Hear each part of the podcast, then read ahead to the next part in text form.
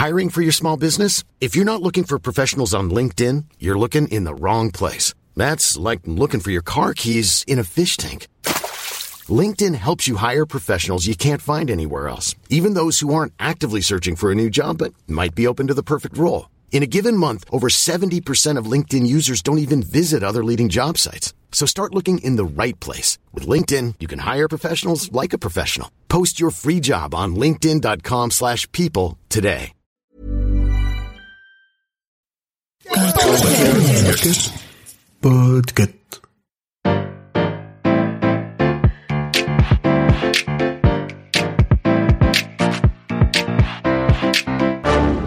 Bonjour, vous avez choisi la réponse D. Mais d'abord écoutez la question. Aujourd'hui, sur la thématique histoire, je veux savoir si l'épave du Titanic a réellement été découverte en 1985.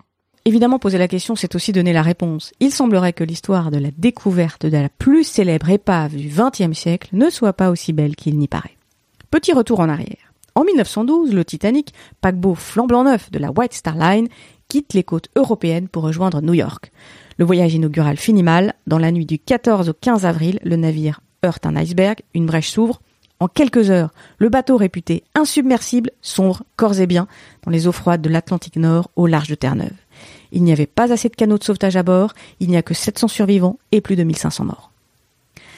Assez rapidement, l'idée de retrouver le Titanic émerge. Mais d'abord, on a du mal à déterminer précisément où se trouve l'épave et puis surtout dans quel état. Et puis ça paraît trop coûteux, trop fou, bref, impossible. Pour autant, les chasseurs d'épaves ne renoncent pas à retrouver un jour celle du Titanic. Des romans publiés en 1950 et en 1970 imaginent des histoires autour de cette découverte. En 1980, Jack Grimm, un milliardaire texan un peu fou, euh, il a déjà tenté de localiser l'Arche de Noé, lance une expédition, et puis deux autres en 1980 et en 1983.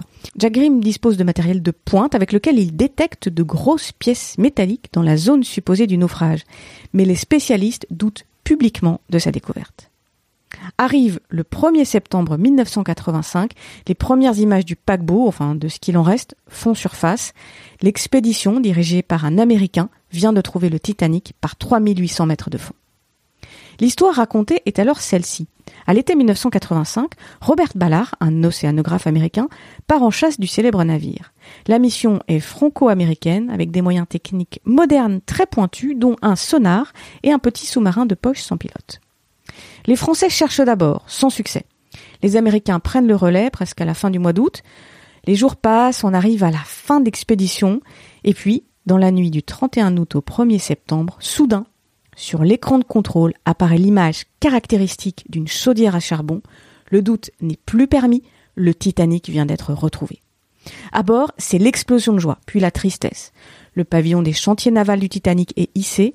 L'équipage se recueille à 2h20, l'heure du naufrage, en hommage aux disparus. La réalité est un petit peu différente et elle ne sera révélée qu'en 2008. D'abord, Robert Ballard travaillait pour l'armée américaine, laquelle cherchait deux sous-marins nucléaires coulés dans le secteur. Mais comme l'armée n'avait pas les moyens techniques, elle finance l'expédition de Robert Ballard sur le Titanic à condition qu'il commence par trouver les sous-marins. Une fois que c'est fait, l'Américain passe à la recherche du paquebot. Il prend donc la relève des Français, qui, avec leur sonar, ont fait chou blanc. Lui travaille plus rapidement, il étend la zone de recherche et il prend des photos avec son sous-marin. La suite, c'est donc que Robert Ballard découvre la chaudière. Mais est-ce vraiment lui? En fait, il semble qu'il dormait cette nuit-là et que c'est le Français, Jean-Louis Michel, resté avec lui sur le navire, qui se trouvait derrière les écrans de contrôle. Et puis, en fait, la position du Titanic, elle était connue par l'armée américaine depuis 1977. Des opérations secrètes cette année-là avaient permis de découvrir l'épave d'un navire coupé en deux. Il ne faisait guère de doute qu'il s'agissait du célèbre paquebot et que Ballard en fait était au courant. En 1985, il a donc cherché pendant des semaines la position d'un navire qu'il connaissait déjà. Pire, il semble même que le milliardaire texan Jack Grimm avait bien lui aussi découvert l'épave lors de ses expéditions. Il avait détecté une grosse masse métallique. Grimm est en fait passé à deux kilomètres de l'épave. En 1980, il avait pris une photo de ce qu'il croyait être une hélice ou une chaudière du Titanic.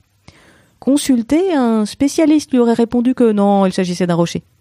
On ne sait pas si le spécialiste en question s'appelait Robert Ballard, tout comme on ne sait pas s'il y aurait eu assez de place pour Jack sur la planche. Mais ce qu'on sait, c'est que le Texan a revendiqué toute sa vie la découverte du Titanic, y compris devant les tribunaux. Pas de chance, l'homme qui avait aussi cherché le monstre du Loch Ness et le Yeti n'a jamais réussi à porter la preuve de sa découverte. Bravo, c'était la bonne réponse. Pour aller plus loin sur ce sujet, retrouvez les sources en description.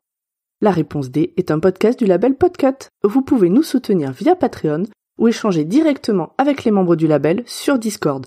Toutes les informations sont à retrouver dans les détails de l'épisode. À demain pour une nouvelle question sur la thématique jeu.